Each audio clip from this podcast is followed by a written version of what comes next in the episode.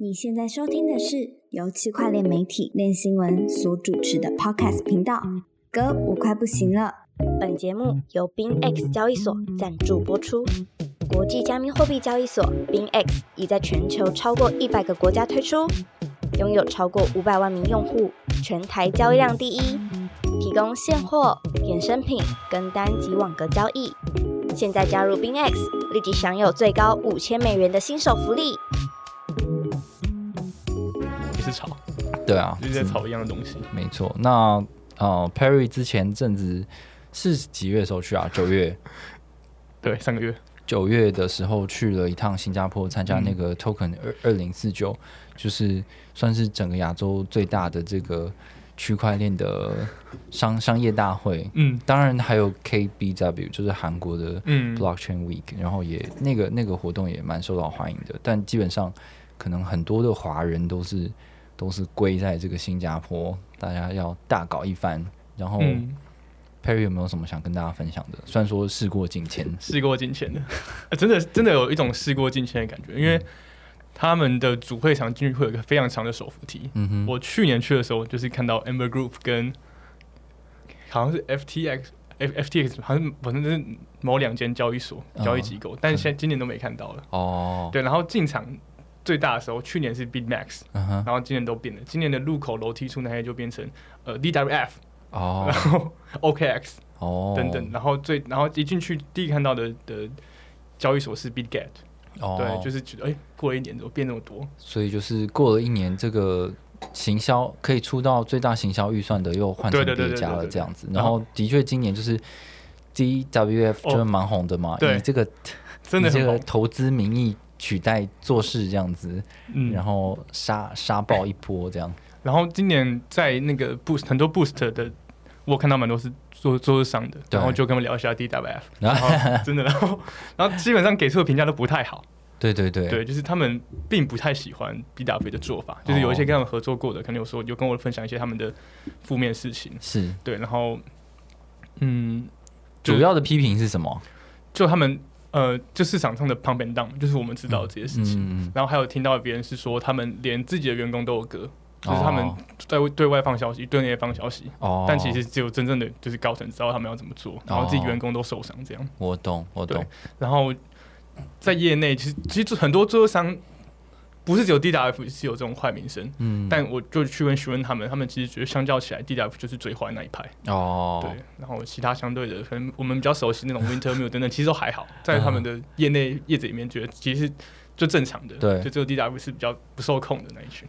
对，这个是 Perry 去参加，然后取得的八卦的一环啊。然后其实后续我们也有写了一个报道，就是关于在那段期间有一个活动，然后里面有一个 panel，就请了嗯很多的做事商来，然后当然也包含了 DWF，然后就事后有其中一个做事商就。就是有说 DWF 根本就没有资格跟我们在一起讨论这件事情，然 后开枪，他们就在网络上吵了起来，这样，然后就可以看到说，哦，在熊市之下，可能没有什么行情的时候，当本来就有的这种操作是操纵市场的行为，因为在熊市之下特别明显，就是你想说，干这个币根本就是没人对。理，然后没有流动性的，可是突然来了流动性，然后就是来一个很很夸张的对 pump and dump 这样，嗯，然后做市商会觉得，哦，我就是为为这些这些新创公司的 token 去合作啊，然后他们现在比较像有什么不对？比较像行销公司了，对啊，只要被他们买到的币。就会有很多链上数据那种账号跟分享，嗯。哎、d w 买了什么，买了什么，买了什么，对啊。其实，有点广告效果。现在，对啊，就是好，我就是明着让你知道说，这是我们的一个业务内容，嗯。然后我可以透过呃跟这些新创公司合作，然后持有大量筹码，然后在市场上面做价格的操纵，然后我既嗯。可以帮这些新创公司出售一些他们的代币，然后我自己可以赚到钱，感觉赚很大。呃，对啊，然后然后交易所也可以赚到交易手续费嘛，不管是现货还是合约的，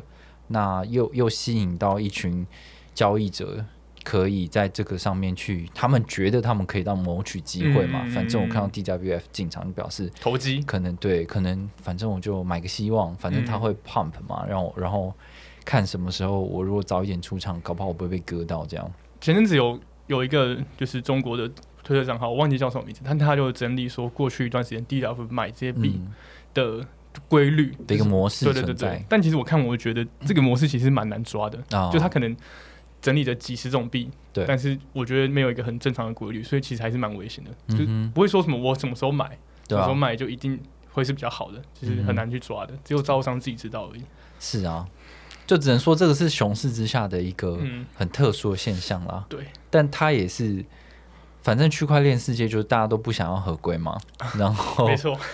如果是在传统金融市场的话，一定会受到限制、啊。就操纵市场啊。对啊，你你就是一个很明显操纵市场行为。但既然这这这个东西目前没有被嗯，就是环球性的监管的话，那我们就就是在自由市场里面这样子干啊。那他现在 DWF 的想法也是说，不然你还咬我啊？这样子对啊，但但他的它操纵的币就是小币嘛，就是嗯本来就是一些风险比较高的币，对。所以就是怎么样，就是要多注意这些币的风险。是。对，然后还有另外一个我觉得看到比较有趣的点是，今年来了更多 Web Two 的机构，嗯哼。像是呃 Sony 有来，Sony 跟哦。Asta 他们一起一起有个摊位，然后 Maple Story 就是风之谷，就嗯哼。Nexon 就是韩国的 Nexon 又来摊位蛮大，然后还有像是智商所 CME 又来哦。推广他们的期那个期货产品，是。还有纳斯达克哦，来推广他们的监管工呃具，交易系统哦，监管工具。哦，就是很多这种去年不会出现的，今年又又出现了。就，慢慢有一些比较 Web Two 的机构想要进来参与卡。嗯嗯，可以看到最近一年其实很多 Web Two 的机构都在标榜说提供一些加密货币相关的服务，嗯。嗯，不管是 ETF 或者是做一些就是不是公开区块链上面的，怎么讲，就是私有链上面的一些区块链的应用啦。那我就觉得，如果现在监管是一个主流的话，其实这些传统机构进场用合规的方式做，嗯不管他们要做代币化证券，或者是做嗯一些跨境的结算，都是对他们比较有利的。所以其实越来越多人讨论说，会不会这些合规的结果，或者是像是灰度诉讼的结果，嗯到到最后其实都是让呃这种服务客户的权利全部再回到了那些最讨厌你们最讨厌的传统机构的手上。是有可能，因为我我光听跟跟那达克聊，他们就他们的市场监督工具其实已经行之有年了，就是很多 Web Two 的机构、金融机构都有使用他们工具。对。然，后目前就越来越多的交易所嗯，正可能跟他们合作，哦，所以他们他们因为他们的那个据点派的人主要是从香港来的，嗯哼，所以是蛮多香港的，像 HK 啊、火币香港啊等等都有跟跟他们合作。哦，对，可能不知道有没有觉得就慢慢往其他市场打，对。对，蛮厉害卖服务了。对，然后还有另外一点就是 RWA 应该讲代表资产，其实嗯，最近很红，然后也很多摊位是在做这个。哦。对，但是我自己跟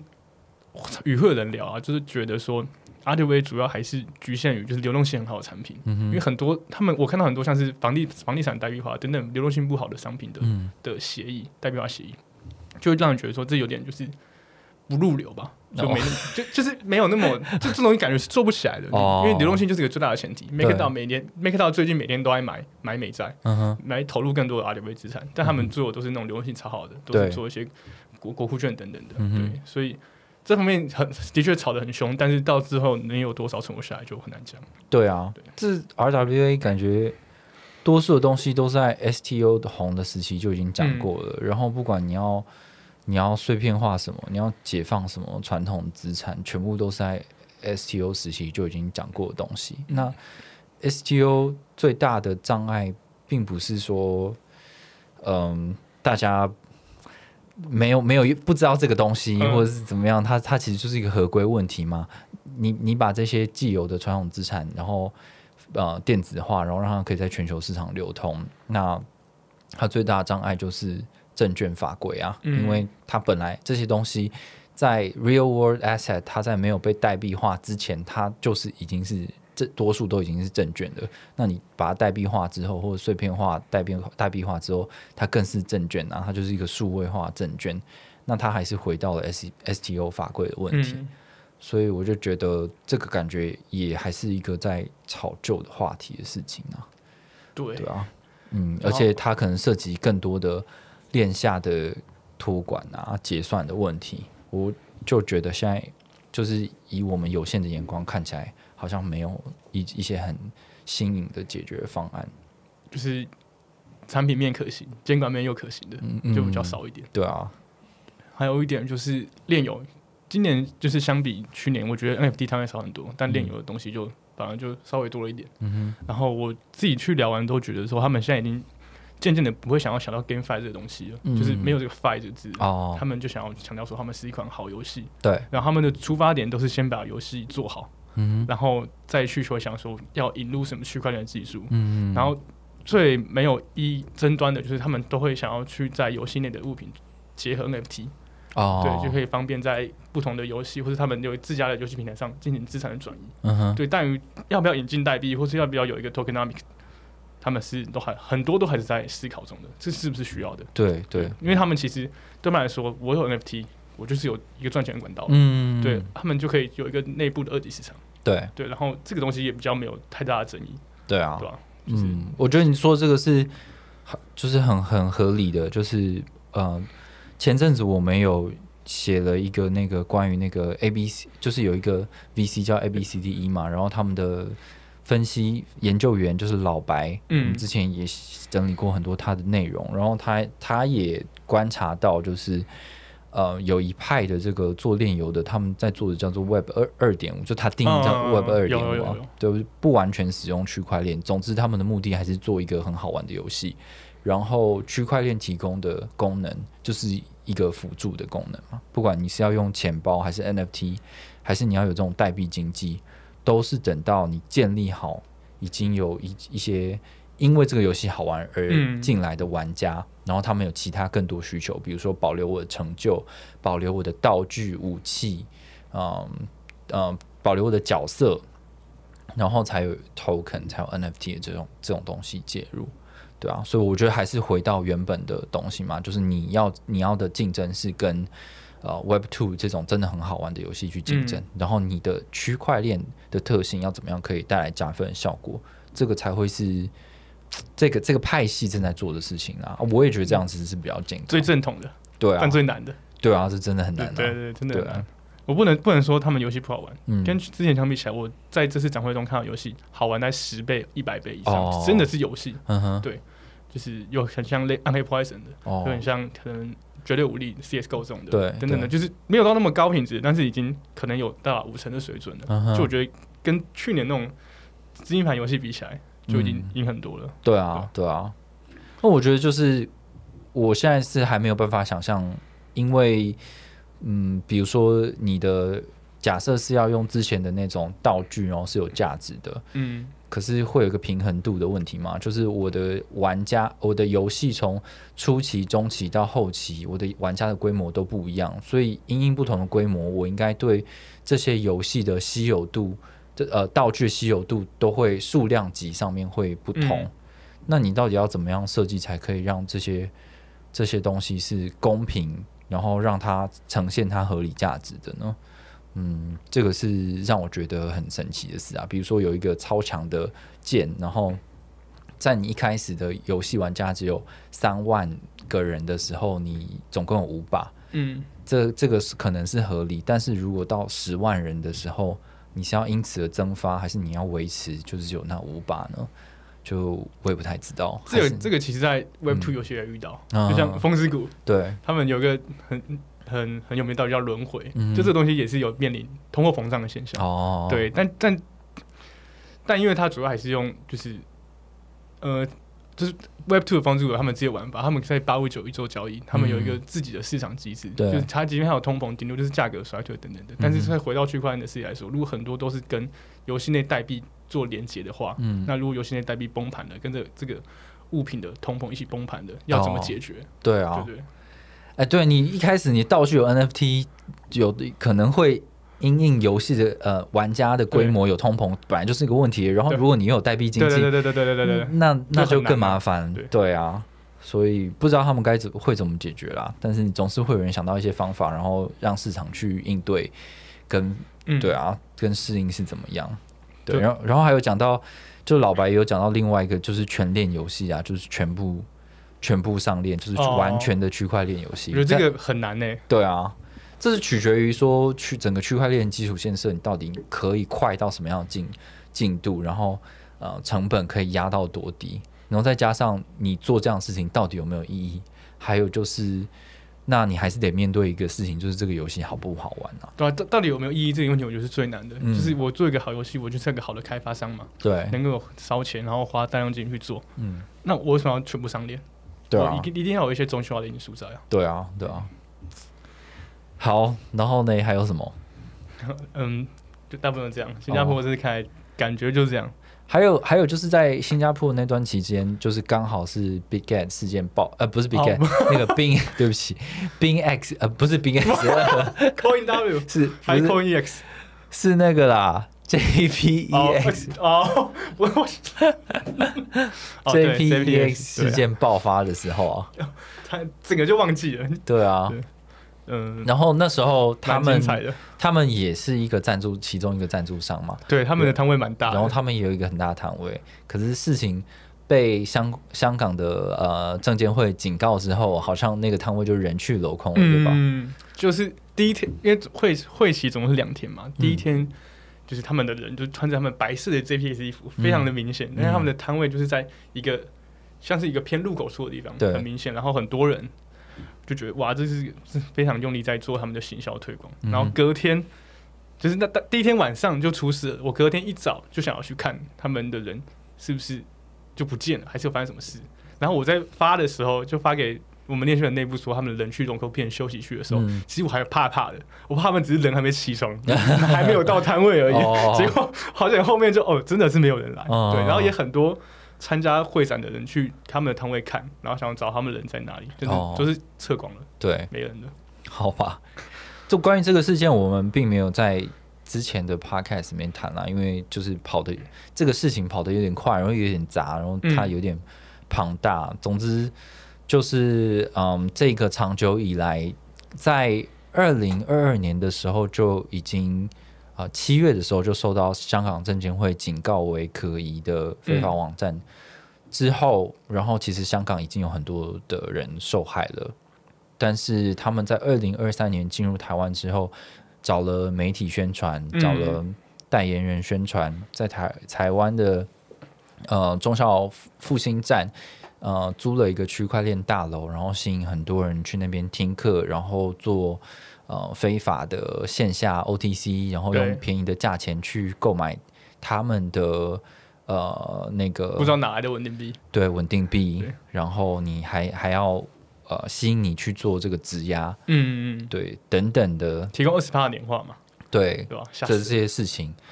那，哎，就对啊，就是就是台湾的媒体，就是也是我们也有写了一个文章嘛，在讲台湾的媒体跟代言人，就是在明明知道他们这是高风险，而且很多不合理的状况下，还为他们去做广告，大幅的广告，大幅的代言，然后进账了数百万台币，然后这件事情也不会受到追究。那嗯，目前的话，这个好像是呃十五亿港元的一个受害规模啦，嗯然后很多受害者在香港，那香港的呃。尽管呃，他们的证监会，然后还有他们的警察、刑事警察局都已经在做动作了。那台湾的话，目前还是在收集证据的一个阶段啦。然后在台湾过往的法令，其实也是对于这种呃没有在台登记的非法平台的话，是因为你又找不到在台的呃负责人，所以你就没有办法对他直接追究。但可能可以做的是，这些代理人，比如说代言人、媒体、呃 OTC、OTC 商，然后还有呃承租这个区块链大楼的人，去做一些有没有可能有诈欺行为啊，或非法吸金行为啊，呃不实广告行为等等的一些连带损害赔偿的追究吧。嗯，那就呃，我不知道这件事情能不能唤起台湾执法单位对呃相关事情的执法力度跟效率，但是只能说这一次在台湾受害的多数都是非币圈的小白，嗯。然后就被吸引到了，然后就进去了，这样。被九哥吸引到了，对啊，被九哥吸引到了，被我不知道很多人吸引到，然后就进去，然后受害，呃，就蛮遗憾的啦。嗯，对，这这这件事情就是，呃，那圈内人一定知道，嗯这就是在做非法勾当的。对，然后就是，但就很难把这东西传给全部人知道，这真的是啊。太难了，因为他一定会有一直会有新的人进来，嗯。然，后他们最一开始进来绝对是去看到最最亮眼、最吸睛、广告打最大的地方，对。像前面那个拳赛嘛，嗯一定或多或少给他们带来曝光，是啊，对啊、就只能说不要再有这种交易所，哎，难难，因为我其实那时候也有访问过，因为呃，区块链大楼在我们办公室附近，所对以旁边而已。对啊，那时候我们就去走了一遭，然后刚好在楼下遇到那种维权的人，然后嗯他们就是之前完全没有加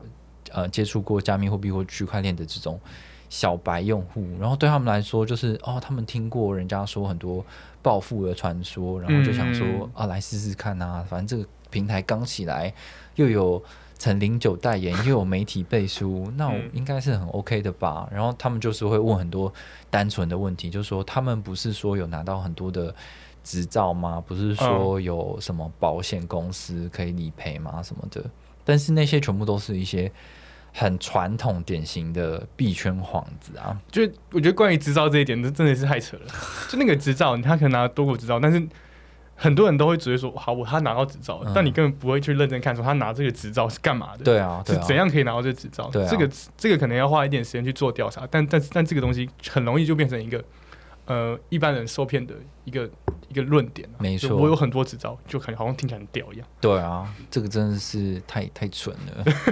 但没办法，我觉得你没有每一个人都不是，就是一般的消费者、投资人，他不会去研究分析这个东西，嗯他只要看到某一个大的机构或者是一个有名的人，或者是自称是律师或是什么保险公司去背书说什么事情的话，他们就会觉得这个是有效力的。嗯，对啊，但是有很多交易所声称说我拥有某某某国家的什么什么执照，但是不会有人去想说这个执照对于你是在一个台湾的用户有什么有什么效力？有什么约束力吗？对啊，有什么约束力？完全是没有的，它就只是一个人人可以申请的，嗯，境外发生什么事情他不管的一个执照的时候，那那个东西就是一个废物，它根本就没用。对啊，嗯没嗯，对啊，就这样子啊。好反正大家喜欢看乐色新闻、乐色平台，那就算了。对，但前阵还有那个啊嗯，乌鸦那个哦，哦，对对，但那个好像慢慢就就消失掉了，对啊，那个网络声量就掉了。就大家如果真的要交易，还是就是找最大型的、最安全的。然后听到周边有朋友想要交易的，嗯。也可以向他们多多介绍一些比较行之有年的交易所啊。是啊，对吧？我我觉得好像很多呃很多的人都试图在试出一些讯息，然后避免接触到这个圈，避免让刚接触到这个圈子的人去接触到一些诈骗的东西。嗯，但是往往这些有意宣传的人是接触不到那些很单纯的小白的，他们都是透过一些 LINE 群组啊，或者一些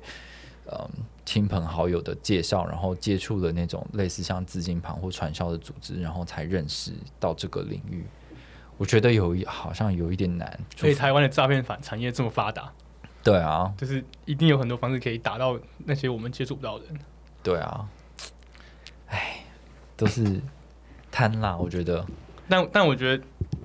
应该啦，一段时间内大家总会学乖的。对啊，就是这种事发生，可能好像接下来一年两年就会比较少这种事，那可能要再过一段时间之后又会出现了。好吧，嗯，呃，对，差不多这样子啊。那如果有那那个 Token 二零四九上面有没有什么更积极面的东西啊？积极面哦、对啊，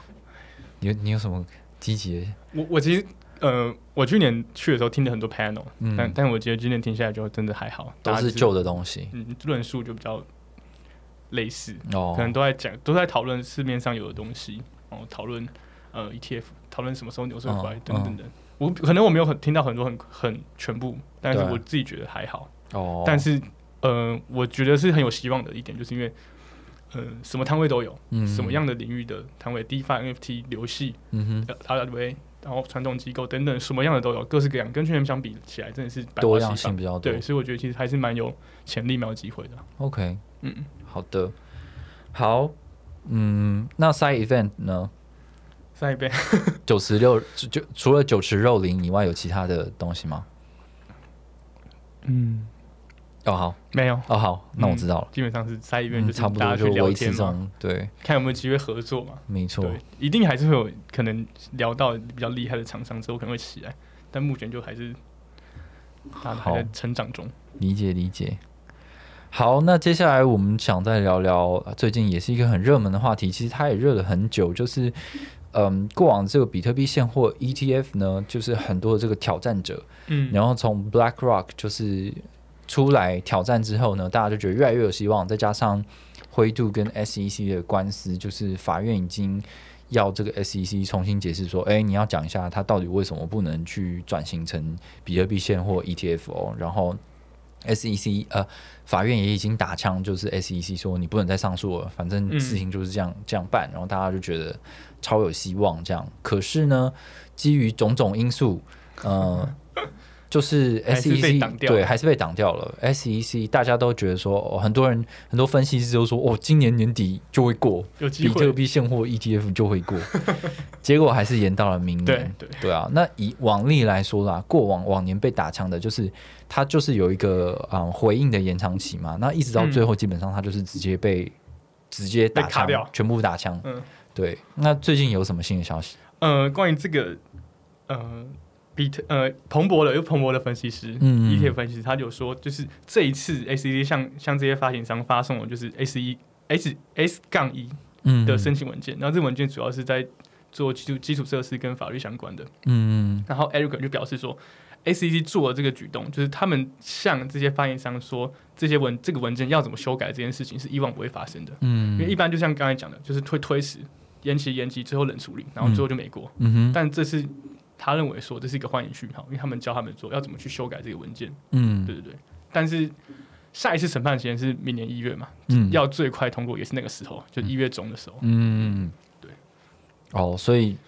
好吧，那就等明年一月了。对啊，因为他已经推掉了，他往后往后延迟了，他他一定就是会压到最后嘛。嗯除非什么奇迹出现，他可能十二月说好，那你过了，但我可能是有点难了。对啊他就是他就是需要这这段时间再去把其他事情做好吧。嗯，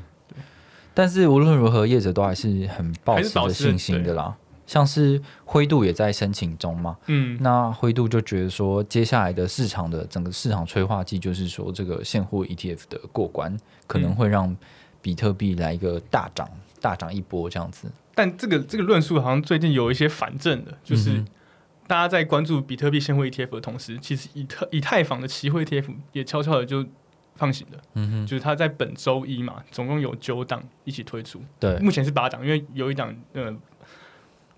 Validity Shares 他们推出的 ETF 策略，就呃，以太坊对对不玩了，因为他说嗯他们没有先发优势了，嗯哼，因为他们这家这家发行商在上周就已经说他们可能会是第一个，对，结果发现隔一周礼拜一全部一起出来，全部人都是第一个，嗯哼，对，所以他们就没没有先发优势，他们就哦先不玩，对，之后等个时机出现。嗯哼，但关于以太坊期货 ETF 呃推出这件事情，的确市场在前几天有稍微上涨，但，其实慢慢现在又跌回来了。就这个对市场带来的价格变化，其实没有想象这么高，它哦，可能拉到好一千八，然后好又回来了。哦，对然后如果去看这个以太坊期货的交易量的话，会发现它其实非常的惨，哦，就它可能现在好总共有八档。但首日的交易量甚至不到两百万美元，嗯哼，就是大家可能不知道两百万美元是是什么样的概念，但是给大家一个参考，就是当初第一档比特币期货 ETF 就那个 BITO，嗯，呃，它它推出的时候，就是十五分钟就达到两亿美元，哦，对，就是是非常非常多的。然后跟这个以太坊期货比起来，就是完全就是落差很大，落差非常大。然后就开始有人担心说，是不是就是其实这个东西能够推动市场的效果是有限的。哦，对。然这后我个嗯，然后我这几天继续看，因为已经推了三天了，嗯。然后发现那个交易量根本就没有成长，一天一天的下降。对，对。然后他们不是自己还发了一个很好笑的推文吗？对啊，就是在在这其中，虽然说是八档，但是有四档是混合型的，有四档是纯 ETH 的，嗯。就纯 ETH 的 ETF。嗯哼，对，然后其中最大的就是 Van Eck 跟 ProShares 他们推出的，他们就是在争一二名。对。然，后其中 Van Eck 好像就是看到市场上就是很多什么你们以太坊的的 ETF 交易量怎么那么低，他就回应了社群说，对啊，很低啊，就跟你的 JPG 的交易量一样。对对，也自嘲了一下，就是嘲讽 NFT 的市场，也自嘲了一下自己。对，呃，大家可以去看 Van Eck 的推特，你打 Van Eck 就会找到，他其实他们的小编蛮幽默的。对啊，对，不过这分很多方面来说啦，就是诶，毕竟都是期货嘛，所以大家期待的就是说，因为如果现货 ETF 呃推出的话，就是这些机构一定要有实际握有这些嗯，比特币或者是以太币，它对才能够去做结算，然后给他的这些市场参与者嘛。那他们就认为这些存存货可以直接的去拉抬市场的价格，嗯那跟期货可能不一样。对，但是如果从就是以太坊期货 ETF 的市场冷淡这件事情，可以看得出来说，要不就是传统金融市场其实对以太币的认识还很低，所以没什么兴趣。嗯，要不就是整体的市场真的很冷，大家对于加密货币的这个题材其实根本就没兴趣。对啊，这这其实可以做一个解释，因为嗯当初比特币期货 ETF 推出的时候是很牛的时候嘛，嗯。然后一推出就直接把比特币冲到最高点，达到六万九嘛，后来才慢慢下来了。他的确把它推到最高，嗯。但那时候市场很牛，然后比特币的认知一定是大家比较认识的，嗯哼，对啊，可能好像有有十亿个人认识比特币，嗯，但可能只有两亿人认识以太币，嗯那那这个交易量自然就有落差，哦，但不会到落差这么大。这个这个这有点太太明显，就是真的太低了。冷啊，真的的冷，对。真的冷。好，那总之我们就看看这个 ETF 这这出戏到底会演到演到什么样的程度呢？嗯就算它就算它真的通过了，真的就会带来牛市吗？也不知道。然后它真的会通过吗？那如果它它可以被通过，理由到底是什么呢？就是我们也是蛮期待的。看着 SEC 要怎么说。对啊，对啊。好，然后还有另外一件事情，就是最近也蛮常被讨论的，就是关于这个呃 SBF 呢，它有呃电影《大麦空》的原著作者就是 Michael Lewis，他他的新书出了，嗯。这这本书叫做《Going Infinite》，然后就是在写以 SBF 为主角中心啦，然后从他的呃起这叫什么崛起到没落，然后揭发了里面很多的丑闻，还有不为人知的八卦等等的，所以其实很多人都在讨论这个书中的内容，然后我也有稍微看了一下，然后书中的因为它是有分。就是第一幕、第二幕、第三幕，就是 Act One、Two、Three 这样子。然后 Act One 就是我们之前 Podcast 有访问过的 Natalie，她就是里面一个很重要的主角。她似乎在 Act One 里面是以 Natalie 的一个一个视角，然后对，然后来把 SBF 这个人还有 F FTX 这个公司去讲出来，然后我觉得蛮有趣的。蛮精彩的。现在的话，因为只有英文版，然后嗯嗯，对，就是可能要等到之后一点才会有中文版，然后希望之后大家也可以拿买来看看，因为它比较像是小说啦，嗯，嗯，不是传记，是就是不是传记唐人记述他这些事情的发生。像马斯马斯克马斯克传就是。它里面其实就是拆分很多事件，然后比较零散的去写他对于各种事件的呃反应啊，然后一些看法这样子。然后，但是这一个 Going Infinite，它就它就是一个小说，你就把它想象成是像是看大麦空电影啊，或者是这个作者之前什么 Moneyball 的这种电影，然后它是一个故事性的推展下去的。相信这种内容之后也是会被改编成电影啊。要一定很一定会的，感觉是的。对好，不是有这种风声说在传有人要把这个拍成电影的吗？对对感觉是很有机会。对啊，然后我想说来分享一下，就是有一些网络上已经有人看过这本书，然后它的内容，像是有一个东西就在讲说，这个 FTX 的前五十大账号呢，它占的这个资产规模是四十亿美元。那我们知道这个 FTX 的这个亏就是怎么讲，它的漏洞总漏对洞，资不抵债是九十亿美元嘛，所以你你会知道说这前五十大账号就是都是大头都在里面。然后呢，第一大账号就是 Jump Trading，Jump Trading 就是一个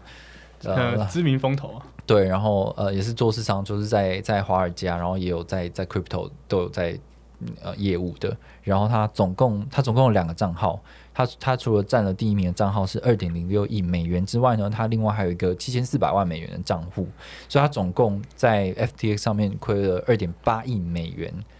就是一百亿台币，对啊，是一个大户啦，这样。然后就连他的第五十名的叫做呃 f e r t o 呃 Financial Singapore 的一个组织呢，它都有一千万美元的亏损，这样。所以各位还是小头啦。然后他也有说，就是 FTX 的共同创办人就是一个华裔的一个女性，叫做 Constance。然后她也有两千五百万的美元在里面。然后他们就说，这个前五十大的规模这个账号呢，有蛮多都是 FTX 员工的。嗯，太惨了。对，然后。还有就是这本书里面其实也揭露了一些事情啦，我觉得有一些是跟员工的心情有关吧，像是之前有说这个，嗯，FTX 的钱包呢，在事件发生的其中有传闻有骇客，就有一部分的资产被不明的转移，然后可能规模是四点五亿的美元，当时有很多内部人员呢就觉得这个是 SBF 还有他们的技术长 Gary 去把它偷走的。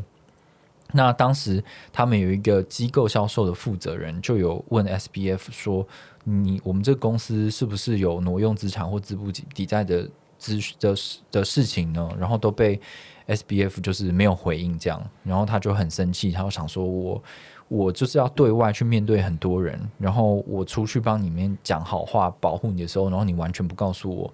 真正事实是什么。”他就讲了脏话，然后说：“你要我出去为你说谎吗？”这样。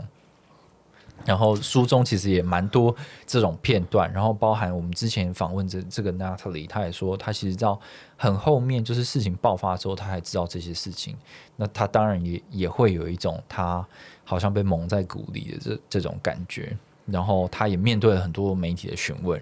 然后但是他向公司内部去想要证实这个消息的时候，也都没有办法得到回应。嗯，然后还有一个很重要的人物啦。就是也是让我觉得说，哎，这个 S B F 怎么会想要跟他交往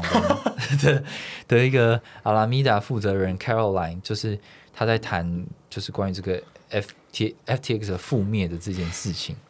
然后他就说，哦，就是以这种这种方法结束，感觉蛮好的。然后书里面其实就就有讲到说，他跟这个 S B F 是有一些感情纠葛的嘛。就是他觉得 S B F 就是他喜他他觉得他很喜欢 S B F，可是 S B F 后来就不不理他，然后他就觉得说他自己工作表现上面有承受很多的压力，然后他做不好就有很多的亏损，然后他就是隐瞒这件事情很久，然后现在看到 F T X 用这种方式结束，他突然觉得如释重负这样子，太狠了。然后这个书里面呢，也有爆料了一个非常。大的事情就是，我们知道那个媒体 Coin Desk，嗯，他们是当初在这一连串事件里面最先出来爆料的一个媒体，第一枪，对，就是阿拉米亚似乎有资不抵债的的事情。然后呢，Michael Lewis 似乎在这本书里面有暗示了说，嗯，SBF 曾经告诉中东的官员，他不想要在必安有营运的地方营运。然后过没多久，CoinDesk 就出现了这个阿拉米达资不抵债的报道，然后他就暗暗暗示说，可能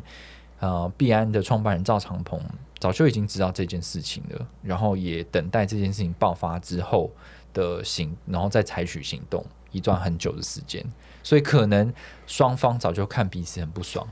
然后彼此都有在弄彼此，那。呃，因为被抓到了一个辫子，所以必然就是趁势而为，就搞了一波这样。然后呢，也有传闻说，可能这个爆料给 Coin Desk 的这些人呢，就是来自于这个一直在一直想要呃试掉这个重担的这个 Caroline，是他不小心去透露这这这个东西的。对，所以不知道到底是怎么样。然后。Caroline 看起来就是一个蛮书呆子的那种人，然后现任的这个 FTX 的执行长 John Ray 就是那个破产律师，就就有说过，他就觉得他妈的他就是一个怪人，这样就是一个大怪咖。好狠！之前讲话都好狠哦。对啊，嗯，然后嗯，John Ray 有评论说 SBF，他觉得说，呃，有的人是天生的罪犯，然后有的人是后天变成罪犯的人，那。看起来 S B F 他现在是变成了罪犯，然后他不知道这件事情是如何发生的。那他觉得要了了解这些事情的话，也必须要去了解他这个人跟他的父母。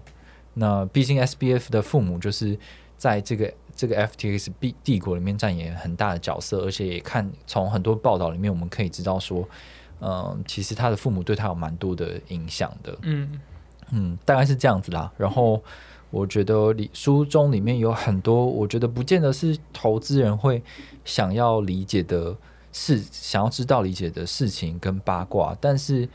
我们可以看到，就是说。区块链、加密货币这个行这个行行业呢是非常新的，然后也有非常多奇奇奇怪怪、各形各色的人加入，然后他们在非常短的时间就获得非常大的金钱跟非常大的权利。那在这一切混乱中呢，也引发出非常大的风波。它到底是怎么被形成的？嗯，我觉得我我觉得看完之后应该可以去解析这些事情吧，然后还有知道说我们到底欠缺了什么。可以对自己的资产有个交代。也是啊，就是我我我的东西死了，我也要知道它到底真的是怎么死的，对啊，跟看到很多东西吧，表面上光鲜亮丽的东西，现在这么多交易所都讲，每天都在讲漂亮话，然后在吹，然后反正也没有任何监管机构可以去实际看到说你声称的这些事情在背后是不是真实的。那 FTX 的案例就告诉我们说，不管任何事情在表面是讲的多么漂亮，但在它背后如果没有办法被真实的验证的时候，我们必须要永远保持怀疑的态度吧。对，嗯，好的，接下来要讲什么？讲一个讲 Friend Take 好了。你之前不是有想对啊？你不是被 Friend Take 感觉到很很那个很厌烦吗？我觉得很厌烦，是因为太多东西在讲，太多人在讲这东西。对。就你可能推些划开，就是很多在讲 FT FT FT FT，对，然后就是呃，然后最近中文圈在玩的东西，我也觉得很瞎。嗯哼，他们在玩 Formo 三 D，哦，我觉得超，我这样讲可能会会不好，但我觉得这东西就是呃偏炒作吧。对啊，对啊，对啊，就不是一个，就他的可能我我不知道他原本利益什么，他利益是叫大家分享观点吗？嗯，分享呃色图吗？嗯分享什么等等，但是但是如果你要把这东西的热度拉回来，然后是用这个方式，嗯那我觉得这东西可能也撑不了多久。嗯哼，对，呃，然后他要普及吗？我觉得从它的呃代币经济来看，它的 key 的这个经济模型来看，它是用 bounding curve 嘛，嗯那个东这个东西是就是有个限量的东西，是不可能普及的。对啊，那它到底做社交平台不能普及，那他到底是想要达到什么样的境界？嗯，对，他就是因为这个设计也让他有一点庞氏的味道。对啊，但我不是说庞氏不好，但是就我不会想用吧，就觉得呃，那真的有就是这么多 al- alpha 嗯 group 吗？真的有那么多人可以提供这么多不同各式各样的 alpha 吗？嗯我在推特上看不到一些类似的东西吗？等等对，就是这东西值得吗？值得我花可能零点三、零点四个 ETH 去买个嗯 key 吗？嗯就是我很对这个东西有很多疑问，对，对然后也也不觉得现在呃中文圈在玩的东西很有趣，是啊，这是我目前看法而已。嗯，对，但我不否认他的确很成功，他的确带来很多吸引力。嗯但是在推广这些东西的人，大部分都是 key，呃，都是 KOL。对，对，呃，对用户来说真的有很大的帮助，或是真的能帮帮他们赚钱吗？嗯就要打很大很多很大问号啊。对啊，对我觉得呃，不了解什么是 Friend Tech 的人，可以去听我们前几集的访问，就是有访问那个 Alvin。那时候其实中文圈都还没有那么火，就是只有在这个、呃英文圈，他们开始在玩 Friend Tech，然后中文圈刚刚开始。嗯然后那时候我们也讨论了很多关于这个的东西。那总之，最我觉得近几周，对，最近几周就因为在中文圈就是非常，特别是简体中文圈就是非常的嗯。受到欢迎嘛。然后有不同的 KOL 就是会去吹这个东西，然后他们当然会去设立一些规则，吸引大家来买他们的东西，或是跟其他的 KOL 联合，就是他们在玩所谓的三三模式，就是你不卖我不卖，你买我我买你，我们一起互粉，对啊，我们一起共共荣。对，这样，然后对，可是这个东西就像是 Perry 说的，呃，的确每天都有人在说他很赞，我赚了多少钱，但是嗯这些在说的人全部都是 KOL，对，所以这个就是对你不知道，然后。他是他呃，你说他是区块链应用吗？他可能是，嗯，但是他又不像是 D App，就是链上这种应用那么透明，因为你看不到所有的 transaction 的细节是什么，所以其实就存在很多假账号，就是是这些可能是 KOL 或者是反正这些发行者自己用自己的账号去推升那个价格，那它它的价格又是一个 bounding curve，就是它是如何那个那个价格会一买一卖之间会如何增减，都是设定好的。嗯所以嗯，是非常容易被操弄，而且是不透明的。它甚至不像是 NFT 市场一样，你在 OpenSea 上面，你看到一个 NFT 一直往上涨，然后是谁在买，都是同一个人买或同一群人买，你你是看得出来的。但是在这个 f r i e n d Tag 上面，它就不是啊，因为它既不像是 NFT，也不像是一个 token，然后你没有办法看到透明的 transaction，你的资金全部是在这个不透明的 pool 里面去去流动，这样，所以我会觉得蛮危险的啦。就是，嗯，对，区块链的应用成长就是一直在往一个极端的，怎么样更有效率的做到一个，嗯，盘化的东西，然后。我觉得 f r i e n d Tech 就是 NFT 的下一步的东西，就是、嗯，对啊，的确是更开创性的东西。没错，对，我不不否认它真的是 这个设计很酷，它就是融合一点房事，又融合一点大家很爱讨论的社交的东西，对啊，然后又给很又给这些房主们有自己的空间创造玩法，嗯嗯的确是很有创意，但就是嗯，怎么讲，还是我觉得看不到它大规模应用的场景啊。但它的确可以创造很多短期的泡沫、啊。嗯。嗯，我觉得这个这个这个论点，其实我们从很久以前有讲过，就是就是加密货币的这个投资炒作进程中，ICO 时期就是大家在吹某一个专案，就是所谓的项目的这些梦想，然后大家在不同的 token 上面去做买卖炒作，然后到了 NFT 时期呢，可能是 token 就是这种同质化代币，就是呃这个这个盘就是太复杂了。嗯那我们干脆把它买断，就是你一次就要买一个 package，就是一定数量的，所以我们就搞成 NFT，你就是一买一卖，你都是要有一定的一定的规则这样子，然后就更有效率嘛。嗯然后现在的话是到了 Friend Tech，就是我好像是像我就是即即便我看起来是 token，就是我每每一次买的这个 share 或 keys 都是一样的东西，都是属于某一个粉丝俱乐部里面的一个会员证，但是呢，它又像是这个 NFT 一样，就是我是一个 bonding curve，就是我已经决定好我这个价格会如何增减了，你就是上去下来上去下来这样子，而且，嗯。过往 NFT 至少会卖艺术的梦想，哦，但是后来发现大家说什么狗屁艺术梦想，重点就是 KOL，KOL 才是决定什么艺术是好艺术的。所以我们到 Friend Tag 之后呢，我们就升华到一个阶段，好，这些东西全部都是 KOL 来推，然后就是，而且它还不像是过往的这个 token 的买卖、NFT 买卖，它是一个透明的市场机制，我可以看到谁在进谁在出。Friend Tag 是一个介于区块链跟非区块链之间的应用，所以你根本就看不到，你根本就看不到谁在买卖。那我们就是纯纯粹靠呃靠 KOL KOL 在推销，大家互赞互粉，然后就是可以这样 pump and dump。对啊，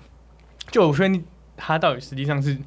看不看得到买卖？因为有些推特上会有人列出说，嗯好，他代币被谁买，被谁买走。对啊，对，但但这其实还是，呃，不能说是完全透明的，嗯因为我开很多账号，我也可以是去去买的。对啊对，但你还不知道那背后的人是谁，对啊对，吧？对。然后它现在也出现了很多这个这个 fork 版本，对，那所以表示说，好 f r i e n d Tag 烧了一阵子之后呢，嗯它开始在转移了，就是因为 f r i e n d Tag 的这些交易价格慢慢在往下掉热度降低，所以其他的链上呢又开始出现了复制的版本。反正我靠的是这个，我的 user base 是来自于这个 Twitter，Twitter 的用户嗯嘛，所以我在任何一个公链上面开展相同的模式都可以。那现在我就是做一些区别出来，比如说嗯发币啊这样，反正因为原本的 base 是不发币的嘛，那我转到其他的我就可以发币啦。我为这样子的应用去发一个币，可能可以再更延续它泡沫，也不一定。对，但是我觉得就觉得这种模式基本上就是难啦，难啦。难啦，然后我们自己播出去，就很多人来跟我们抗议，对啊，就说屁呀、我赚我我赚爆了，好不好？干超好玩的？马上就财富自由了。好，那我就也祝福嘛，祝福啊，祝福！反正我们调性本来就是 hater 啊，对啊？对啊？我们要一直吹，大家可能不想听了。对啊，我们是警示宣言，好不好？